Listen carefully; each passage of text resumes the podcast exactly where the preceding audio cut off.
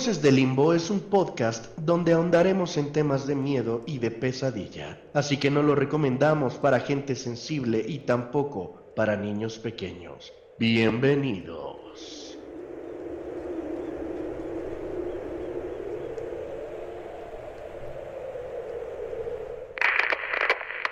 Y bienvenidos mis pequeñines a esta expedición que vamos a tener el día de hoy. Recuerden que las salidas están adelante, al lado y atrás y en todos lados, porque vamos a estar en las montañas. Así que llévense su pico de hielo, sus chamarras, sus hermosas casas de campaña y una buena chamarra, porque este episodio es de mucho frío. Y como es costumbre, nos están acompañando Jime Díaz. Hola amigos de Voces del Limbo, estoy muy contenta de estar aquí con ustedes en otro programa místico y raro. También está con nosotros Hiroshi Murataya. Familia de Voces del Limbo, ¿cómo están? Un gusto y un placer poder volver a estar aquí con ustedes para platicar esos temas tan misteriosos. Sobre todo con este frío, ¿no? Como que se antoja mucho hablar de esos temas misteriosos. Sí, con este frío y dándole la bienvenida a octubre, que es uno de nuestros meses favoritos, ¿no? Bueno, uno de mis meses favoritos, porque this is Halloween, this is Halloween. Halloween, Halloween, Halloween. Una fecha especial para nosotros, sobre todo los que hablamos de esos temas paranormales, ¿no? Exacto, ya. Con este programa arrancamos el mes, amigos para que se vayan emocionando y que y, se sienten se sienten con su café por este frío a escucharnos y a temblar de miedo. Frío hermoso y tenebroso. Chavos, ¿y ustedes han oído hablar de esos de esos accidentes, de esas cosas que no pueden explicarse, de gente desaparecida en montañas, en expediciones, en la nieve, así cosas locochonas de esas? ¿Se saben alguna cosa? sin resolver. nieve, nieve, nieve. Sí, claro. Además, imagínate perderte en las montañas. Es el frío, luchar contra el clima, es luchar contra animales, porque no sabes qué te puedes encontrar ahí arriba. Y sobre todo que nadie va a ir a buscarte hasta que el clima o lo que sea se pueda calmar y a ver si vaya una expedición por ti a ver si sigues vivo. Pues es que imagínense que las montañas o sea, son lugares tan grandes y con tantas, no sé, cuevas, eh, tantos, de, ¿cómo se llama? Relieves. Yo tengo un caso que, quise traerles justamente en, este día frío. Ay. Que es sobre la expedición de George Mallory. Que es una expedición que desapareció en 1924, en la cara noreste de la montaña, o sea, del Everest. ¿Qué pasa? A Mallory lo encontraron hasta 1999. O sea, imagínate todos estos años sin saber qué había pasado con él realmente. Lo encontraron congelado, por supuesto. La leyenda cuenta que ese grupo lo agarró una ventisca en lo, más alto y cuando estaban a punto de llegar a la cima, este, Mallory no se quiso esperar ni mucho menos, entonces siguió adelante. Junto a él se perdió Andrew Irving. Entonces el cuerpo de Andrew no saben qué pasó con él, ni siquiera a la cámara que los acompañaba para tomar esa esa imagen, ¿no? De cuando llegan y conquistan la punta de la montaña. Entonces realmente no saben si pueden otorgarle el título a Mallory como el, la segunda persona segunda expedición que alcanzó la punta de la montaña. Híjole. Pero tantos años sin saber realmente qué pasó con ellos, sus familias, ¿se imaginan? Exacto, pero además yo siento que, que las montañas, particularmente, o se esconden tanto o sea, pasan tantas cosas, digamos, allá arriba, son tan grandes, son tan amplias que imagínate, a la primera nevada o algo así, obviamente es posible que el cuerpo se haya o se haya movido, o sea, se pueden buscar varias explicaciones, o sea, por eso siento que son, podemos hablar de varias montañas que guardan secretos, porque son lugares mágicos, o sea, suena ya Magic Mountain, así, pero místicos, donde pueden vivir criaturas que pueden ocultar muchas, muchas cosas, porque tú dices, ¿cómo es posible que no lo han encontrado? Podemos hablar de cuestiones paranormales, podemos hablar del Yeti, podemos hablar de El hombre gris de Ben McDewey, podemos hablar, darle cualquier tipo de explicación, pero es que ya si te pones a analizar que hay cuevas, que hay tipos de clima que cambian, o sea, imagínate el nivel de nieve en el que se podría encontrar este Andrew, ¿cómo? No, Irving, Irving, Irving. O sea, no, no, es, es que hay muchas variables, ¿no, amigos? Qué tema tan profundo y con tantas posibilidades. No, está cañón. Yo nada más de imaginarme perderme en el ajusco, ya me dio miedo. O sea, imagínate estar ahí solo, con la interperie. Y aunque vayas súper preparado, la naturaleza es canija. La naturaleza, y ahí yo le temería a los vivos.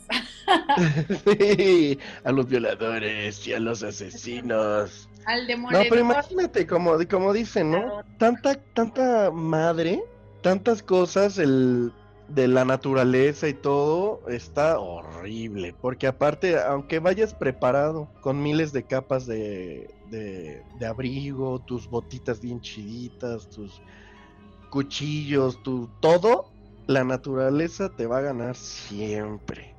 Y todos estos cuates, todos estos excursionistas se fueron a sabiendas de que podía pasar algo malo.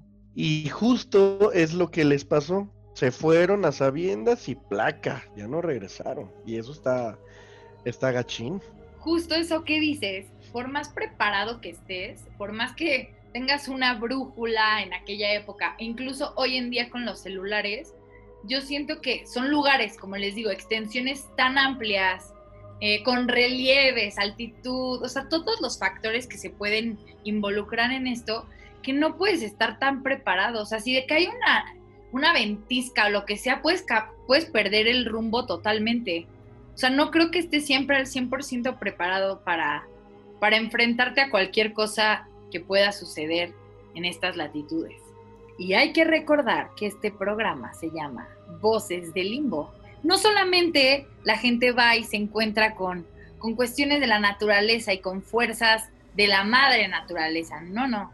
Aquí estamos hablando de misterios que ni la misma naturaleza puede explicar.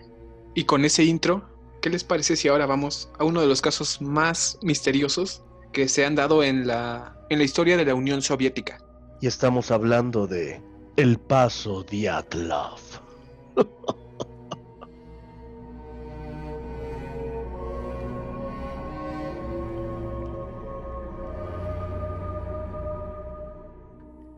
Las montañas de nuestro planeta son regiones llenas de peligro, donde la muerte suspira en los oídos de todos los valientes que deciden subir a lo más alto de aquellos monumentos creados por la Madre Tierra para recordarnos lo insignificantes que somos. Durante la historia de la humanidad han existido diversas expediciones que desaparecieron misteriosamente, dejando corazones rotos y muchas preguntas sin resolver. ¿Te imaginas estar solo en medio de la nieve? Sabiendo que nadie te escuchará y que la posibilidad de un rescate es algo lejano. Hay una gran cantidad de expediciones que desaparecieron. Se encontraron los restos de los desafortunados exploradores que se encontraron a merced de la fiereza del clima ártico. Sin embargo, hoy hablaremos de uno de los misterios más grandes de la historia de la Unión Soviética. Nos enfocaremos en el misterio del paso Dyatlov y en las extrañas circunstancias en las que los miembros de la expedición fallecieron. Esta misteriosa historia comienza el 27 de enero de 1959, cuando un grupo de 10 alpinistas y esquiadores, casi todos estudiantes del Instituto Politécnico de los Urales, decidieron iniciar su expedición. En un principio se trataba de un grupo de ocho hombres y dos mujeres. Se reunieron en la ciudad de Ekaterimburgo, situada en la mitad oeste de la antigua Unión Soviética. Su destino principal era la montaña de Gora Ortoten. La montaña de mil metros fue nombrada por las tribus Mansi y su nombre nativo se traduce como no vayas allí.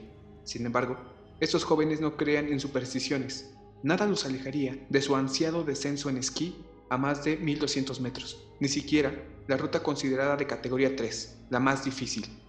Sin embargo, todos los miembros del grupo eran expertos esquiadores de fondo y tenían experiencia en expediciones de montaña. Esta aventura era una más para el líder, el experimentado Igor Diatlov, de tan solo 23 años. El nombre de los excursionistas y sus roles son los siguientes. Igor Alexievich Diatlov, 23 años, líder de la expedición, estudiante de ingeniería de radio. Yuri Nikolayevich Doroshenko, 21 años, estudiante de ingeniería en radio. Lyudmila Alexandrovna Duvinina, 20 años, estudiante de economía industrial de la construcción. Yuri Alexeyevich Kryovneshenko, 23 años, estudiante de Ingeniería de Construcción e Hidráulica. Alexander Sergeyevich Kolevatov, 24 años, estudiante de Física Nuclear. Sinaida Alexevna Kolmogorova, 22 años, estudiante de Ingeniería de Radio. Rustem Vladimirovich Slobodin, 23 años, graduado en Ingeniería Mecánica. Nikolai Vladimirovich Divovrinol, 23 años, graduado de Ingeniería en Construcción Civil. Semyon Alexevich Solotaryov, 38 años, guía turístico y exmilitar. Y por último, Yuri Yefimovich Yudin, 21 años, dejó la expedición el 28 de enero por enfermedad. Mientras estaban de camino, Yuri Yudin, de 21 años, se vio obligado a quedarse en el albergue de Visay por problemas de salud, esperando volver a verlos dos semanas después. Sin embargo, esta sería la última vez que vería a sus amigos con vida.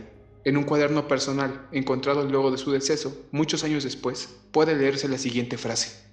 Si pudiera hacerle una pregunta a Dios, sería, ¿qué le pasó realmente a mis amigos aquella noche? Fueron cinco días de una ardua caminata, donde no perdieron tiempo y fueron documentando todo lo que observaban o vivían en sus diarios y una cámara que tenían consigo. En dichas imágenes puede notarse que el espíritu de los nueve aventureros distaba del sufrimiento o del cansancio extremo. Algo saldría terriblemente mal el 2 de febrero, cuando la tragedia terminaría con las sonrisas y la diversión del grupo.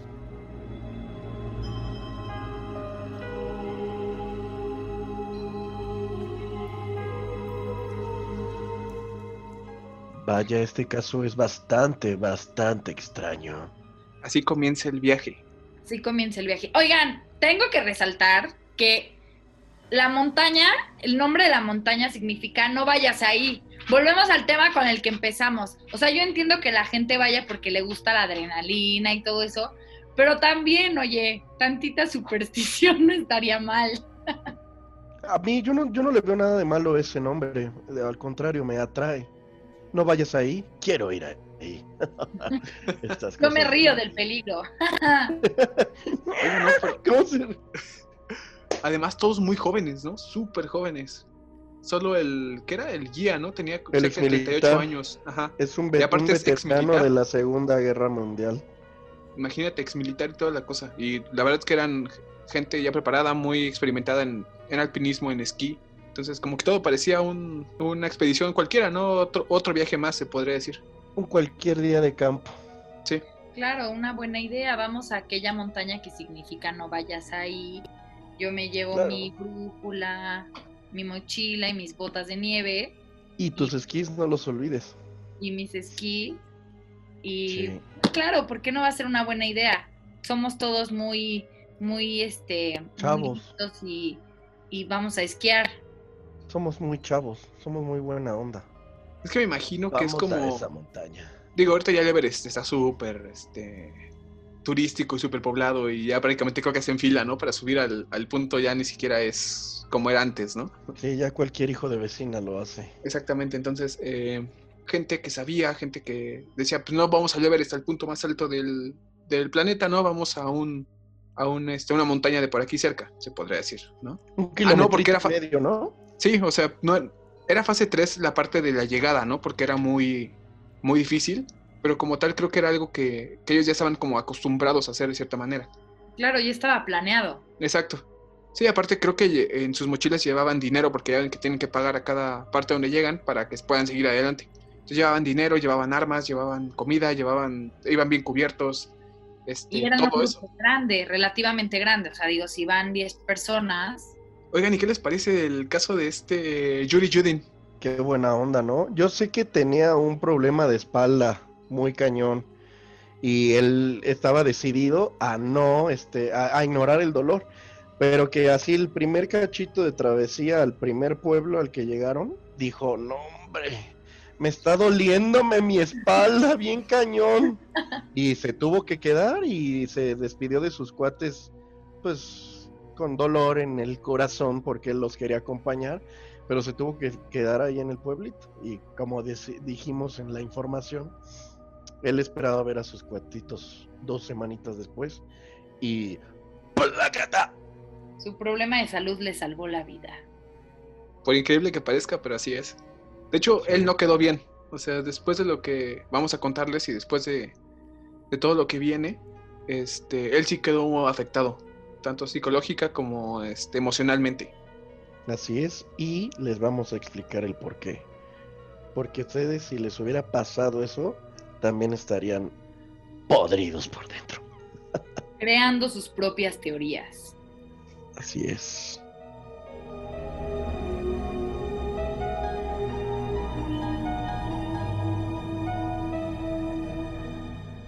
Guiados por Diatlov, la expedición caminó por dos días, de buen humor y con energía hasta que el clima cambió drásticamente, por lo que se vieron en la necesidad de detenerse. Un error de cálculo los llevó al monte Siakal, que se traduce como la montaña de la muerte. Un sitio muy hostil y que tiene una leyenda aterradora, pues los Mansi cuentan que una noche nueve cazadores se perdieron a faldas de esa misma montaña y que al poco tiempo fueron encontrados muertos sin alguna razón aparente, mismo número que la expedición de Diatlov. La noche caía y la lógica dictaba que ese era el lugar ideal para el descanso nocturno.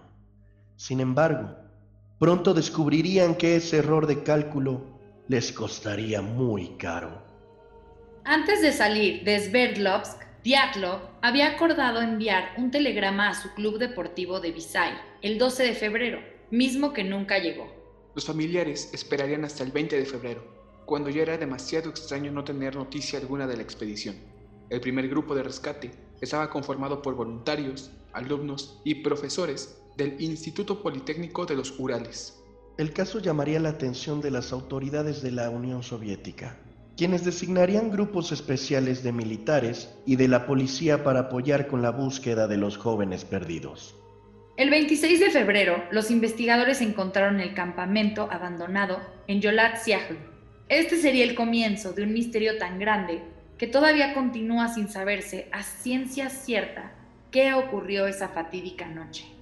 Los grupos de rescate hallaron una carpa enterrada en la nieve y en su interior vieron solo objetos, entre ellos varias botas de nieve y carne que había sido cortada y colocada en platos como si los esquiadores estuvieran a punto de comer. Lo primero que los asustó fue ver que las carpas estaban rasgadas desde adentro como si hubieran estado desesperados por salir de la tienda, pero no había huella de violencia. Un detalle que impactó a Mikhail Sharabin, líder del grupo que encontró el campamento, fue que la experimentada expedición de Diatlov había dejado sus botas de nieve, algo que no era para nada normal. Abandonar el calzado y la ropa especial para el frío era sinónimo de un suicidio, pues en aquellas fechas se registraron temperaturas de entre menos 25 grados centígrados y menos 30 grados centígrados. A unos metros encontrarían las huellas de nueve personas que iban directamente a un bosque cercano. Lo extraño es que no había señal de que su ritmo fuera apresurado. Iban con calma, algo extraño, dado que habían roto la casa de campaña para salir. En el borde del bosque, bajo un voluminoso y viejo pino, los buscadores encontraron los restos de una hoguera junto con los dos primeros cadáveres los de Yuri Krivonishenko y Yuri Doroshenko, descalzos, vestidos solo con su ropa interior y tumbados boca arriba. El examen ocular previo muestra que las ramas bajas del árbol donde fueron localizados estaban rotas. En el dorso de sus antebrazos y cara se observaron abrasiones presumiblemente provocadas en el intento de estos por trepar al árbol. Un poco más adelante, los equipos encontrarían tres cadáveres más, los de Igor Diatlov, Sinaida Kolmogorova y Rustem Slobodin. que fueron localizados a intervalos separados de 300, 480 y 630 metros desde el árbol. Igor Diatlov, también tendido de espaldas, ambos brazos sobre el pecho, de acuerdo a las fotografías de la autopsia. Otras versiones afirman que Diatlov tenía una rama de abedul agarrada en una mano a modo de defensa. A 480 metros del pino fue localizado Rustem Slobodin, caído, boca abajo. Tenía abrasiones en la cara y entumecimiento en la región frontal. El cuerpo más cercano a la tienda fue el de Sinaida Kolmogorova, cuyo cuerpo estaba tumbado en posición lateral y mostraba abrasiones en la cara y manos y evidencias de congelación.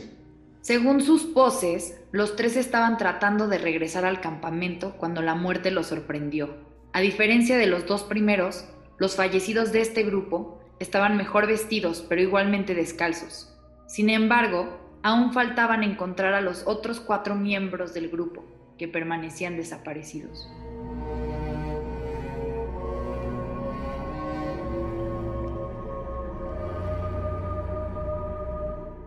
Oye, qué mal gas estos cuates, ¿no? no inventes. Imagínate lo que han de haber sentido. No, y yo creo que es imposible de imaginar, ¿no? Así encueraditos, cabrón. Resgarrando la. ¿Cómo desgarras una casa de campaña? Digo, yo creo que en esa época eran de tela, no eran tan como las de ahorita, más difíciles, ¿no? De otro material. Acuérdate que traían navaja. Entonces, con una navaja, ah, ellos cortaron la, tienda y se salieron.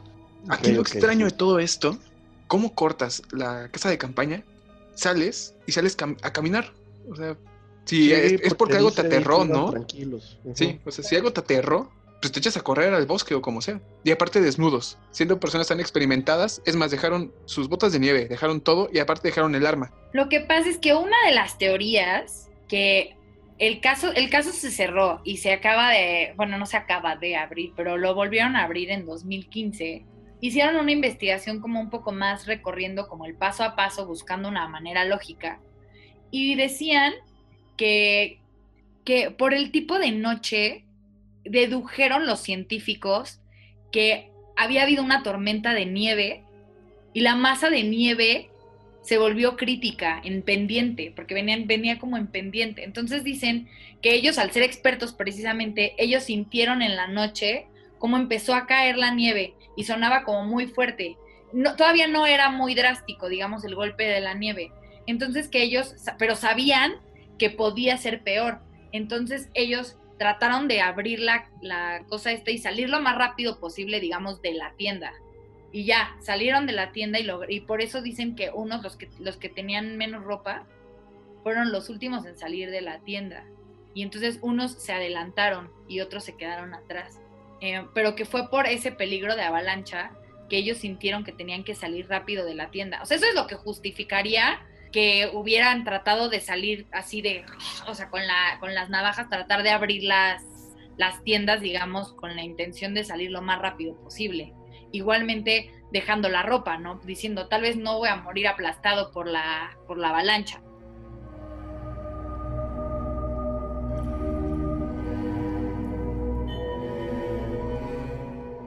El clima complicaría las labores de rescate y tardarían dos meses en encontrar una pista del paradero de los miembros del grupo que faltaban. Fue el 4 de mayo que por fin dieron con ellos. Los cadáveres fueron encontrados debajo de 4 metros de nieve, a unos 75 metros del árbol donde habían encontrado los primeros cuerpos. Yusmila Dubinina fue localizada de rodillas apoyando el pecho en la roca. El agua corría por su cara las cuencas de los ojos estaban vacías y la lengua ausente. Semyon Solotariov fue encontrado en el barranco, también con las cuencas vacías. Los cuerpos de Alexander Kolevator y Nikolai Vivovrinol se encontraron juntos abrazando uno la espalda del otro. Los cuatro se hallaban mejor vestidos que el resto de sus compañeros, incluso portando calzado alguno de ellos. La autopsia de los cinco primeros cuerpos encontrados reveló que no había lesiones que hubieran podido provocar la muerte de ninguno de ellos, además de diversas abrasiones en cara y brazos en los cinco cadáveres. El análisis forense destacó una fisura de unos 6 centímetros en el hueso del cráneo de Rustem Slobodin y una contusión en el costado de Sinaida Kolmogorova, producidos por objetos sin punta ni filo.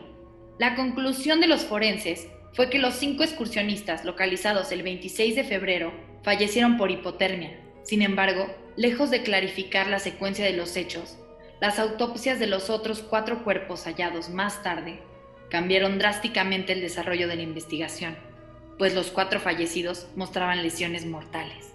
La autopsia posterior mostró que la lengua de Lyudmila Dubinina había sido removida por completo, haciendo énfasis en removida y no arrancada. Además presentaba fracturas en las costillas, al igual que su compañero Semyon Solotaryov. Los otros dos mostraban traumatismos en la cabeza, siendo el de Nikolai Zivovrinol de especial gravedad. Según los forenses, los golpes de los jóvenes fueron tan graves que no pudieron ser provocados por un ser humano. De hecho, las heridas solo eran comparables con los que se tienen en un accidente automovilístico. Además, se encontraron trazas de radioactividad en algunas de las ropas de este grupo sin llegar a explicarse de manera convincente. Las conclusiones forenses fueron muerte por politraumatismo provocado por causas no determinadas. Tras el funeral de los excursionistas, los familiares declararían que la piel tenía un extraño color marrón, propio de la exposición a la radiación, además de que su cabello presentaba un extraño color cano o canoso, siendo alopecia la principal causa de esta característica. Un síndrome provocado por estar en momentos de muchísimo estrés y disgusto. La historia atraería la atención de diversos expertos en temas sobrenaturales, cuando los periódicos de época reflejaron los relatos de un grupo de campesinos y montañistas que aseguraron que vieron en la zona extrañas luces en el cielo durante aquellos días, lo que alimentó teorías extraterrestres. Hasta la fecha se sigue sin conocer nada racional y concordante con el suceso, pero una de las pistas halladas más escalofriantes según un documental realizado sobre el tema fue el texto registrado en la última página de un diario escrito por uno de los integrantes, en el que decía The Snowman Exists. En español, El hombre de nieve existe, junto con la fotografía más polémica tomada por el grupo. La muerte de los nueve jóvenes excursionistas se ha convertido en el misterio más grande de la Rusia contemporánea. Lo ocurrido aquella misteriosa noche de 1959 se ha quedado petrificada en aquel frío se perdió junto con la fugaz vida de aquellos valientes que solo buscaban una buena aventura. El susurro de las voces del limbo soplan en aquella región, conocida para siempre como el Paso Diatlov.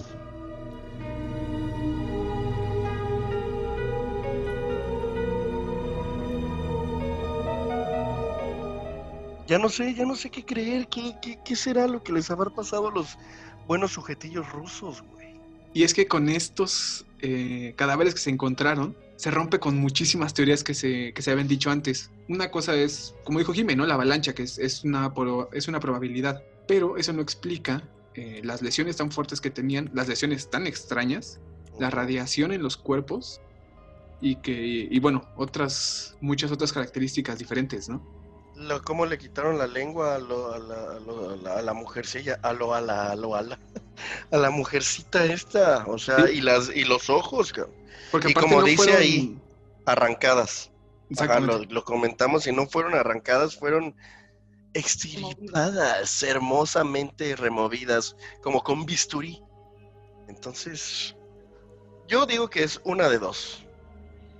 O los aliens, o humanos, güey.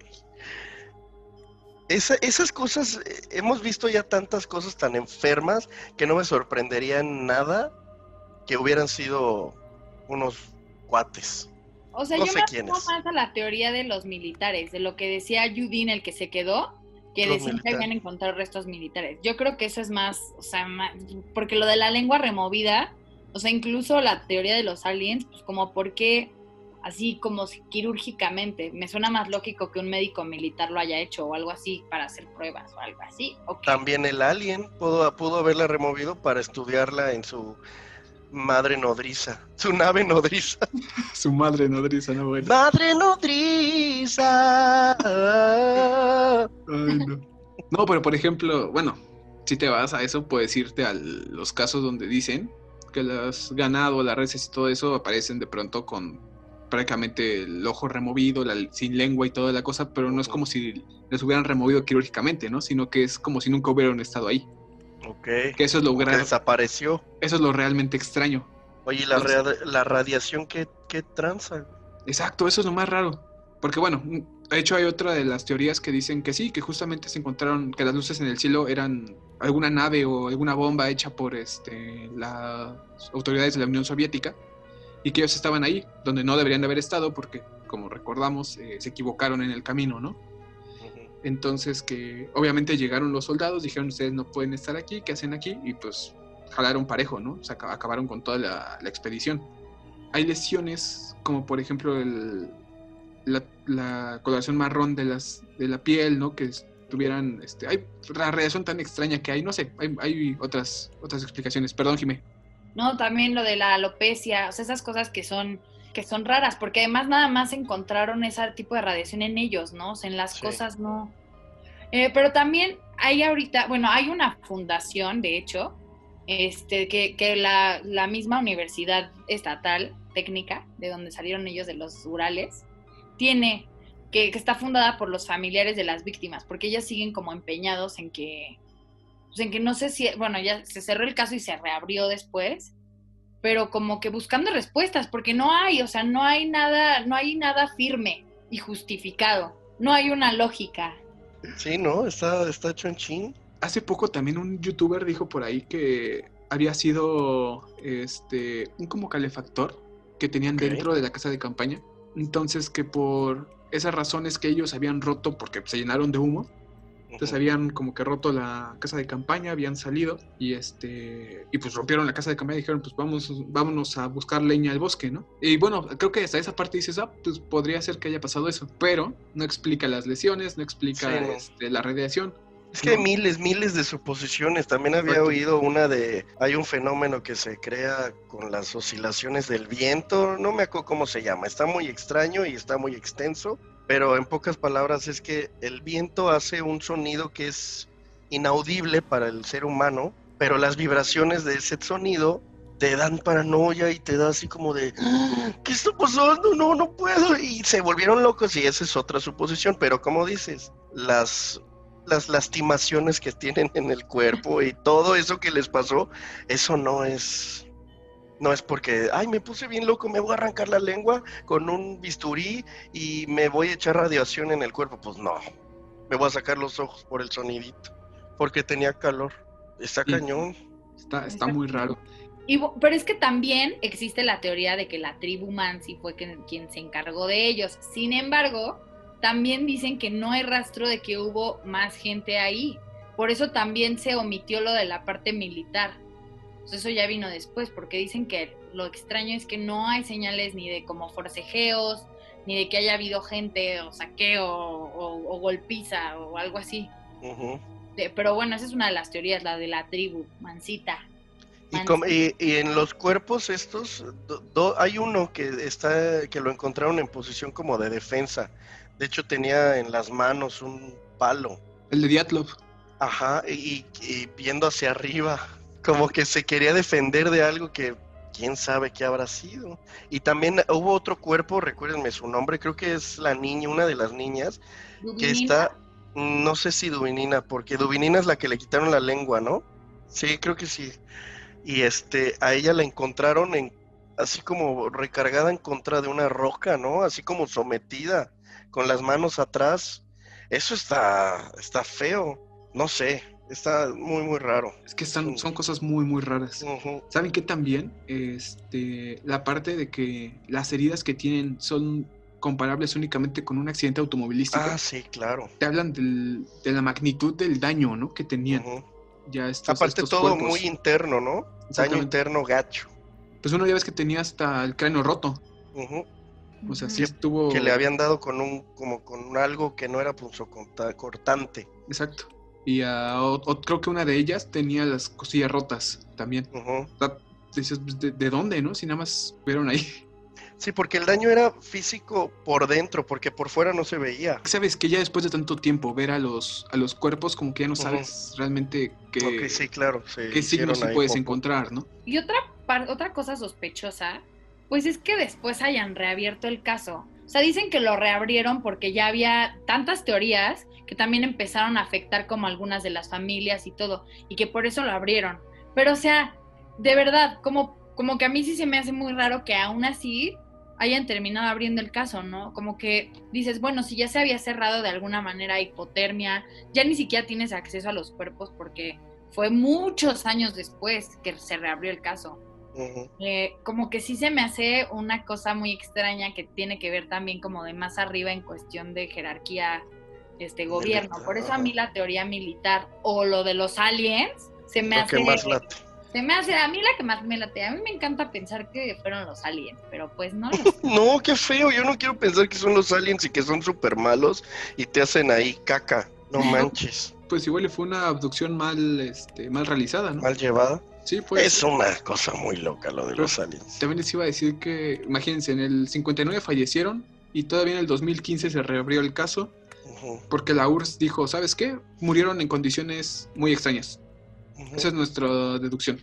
No puede ser. Entonces, pues, eso es exactamente lo que dijeron los familiares. Dijeron, ah, caray, ¿cómo que? Pues estamos hablando de la Unión Soviética, o sea, no había forma de cuestionar. No había poder humano ahí, sí, no, no, Entonces, por eso es que ahora el gobierno ruso dijo, bueno, ¿saben qué? Vamos a darle una explicación. Y creo que la explicación que dieron fue justamente que vieron un experimento de la de la Unión Soviética en el cielo. Pero no explicaron más, no explicaron por qué tienen esa radiación, por qué las heridas, ¿no? Son otros, otros de los grandes misterios sin resolver. También se dice, hay una teoría que menciona que junto con estos cuerpos encontraron otros dos cuerpos. Ok, sí. Eh, estos cuerpos no, no lo reconoció nadie. O sea, dicen, ¿de dónde demonios salieron estas personas? ¿Qué pasó? Cuando poco después de que van a reconocer los cuerpos y demás, esos, estos dos cadáveres desaparecen. ¿Qué pasó? No, pues nada. Y si ven en todos los textos, en casi todo lo que es este oficial, no aparece este, que encontraron dos cuerpos más. Todos son los nueve estudiantes y, ya, ¿no? Sí, yo no lo había oído hasta ahorita que dijiste. Y eso que vi tantas cosas. Imagínate que esos cuerpos, o sea, obviamente nada más estoy sumando un poco de imaginación aquí a voces del limbo para debatir. ¿Te imaginas que esos cuerpos fueran, hubieran sido como de otra época? ya ven la leyenda Mansi, ¿no? ¿Cómo empieza? Que nueve cazadores murieron sin ninguna explicación. Son nueve, casualmente, la expedición de Diatlov, que también fallecieron. ¿Ves lo que digo? Seguramente eran de otra época o eran ellos mismos. Eran ellos mismos haciéndose jugarretas temporales. Porque, ¿por qué o sea, ¿por qué se omitiría la existencia de dos cuerpos? Al revés, eso ayudaría a justificar más la idea de que hay radiación o de que la nieve tiene una densidad distinta que lo que sea este, o sea, ¿por qué los desaparecerías? A menos que fuera una cuestión como alienígena, o sea, que hubieran sido alienígenas, o que hubiera sido algo sospechoso como del gobierno, como las cosas que se apropia el gobierno, como, no sé, aliens o gente de otra época. ¿Saben qué es lo que me choca de este programa, amigos? Que no vamos a tener ninguna conclusión, o sea, porque sigue abierto el caso, ¿sabes? Sí, hasta la fecha. Haciendo cosas, pero van a ser nuestras propias opiniones. Una conclusión eh, oficial. No hay. Pues no la va a haber. Porque sí son cosas muy extrañas. Y si la hay, lo más seguro es que no expliquen algunas cosas, ¿no? Es que nos maten por saberla. Es que está muy marrano todo lo de este tema. O sea, no hay forma. Ve, de una cosa pasa, militares, aliens, aliens, yetis, yetis, eh, todo, me voy a morir ya, mejor. Que me, lleven, que me, que me abduzcan. Llévame, alien, llévame, papi.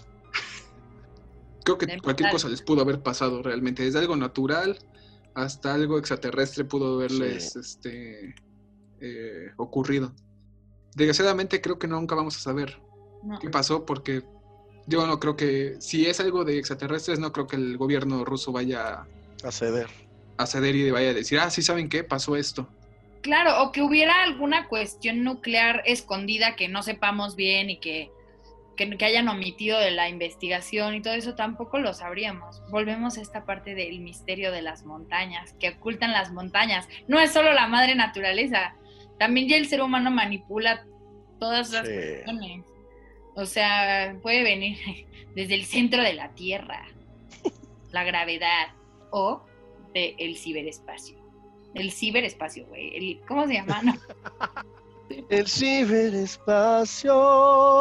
Ciberespacio ¿El es el internet. Es el internet. Del espacio, del espacio exterior. Espacio. Del expa de... Espacio. Del, del espacio exterior.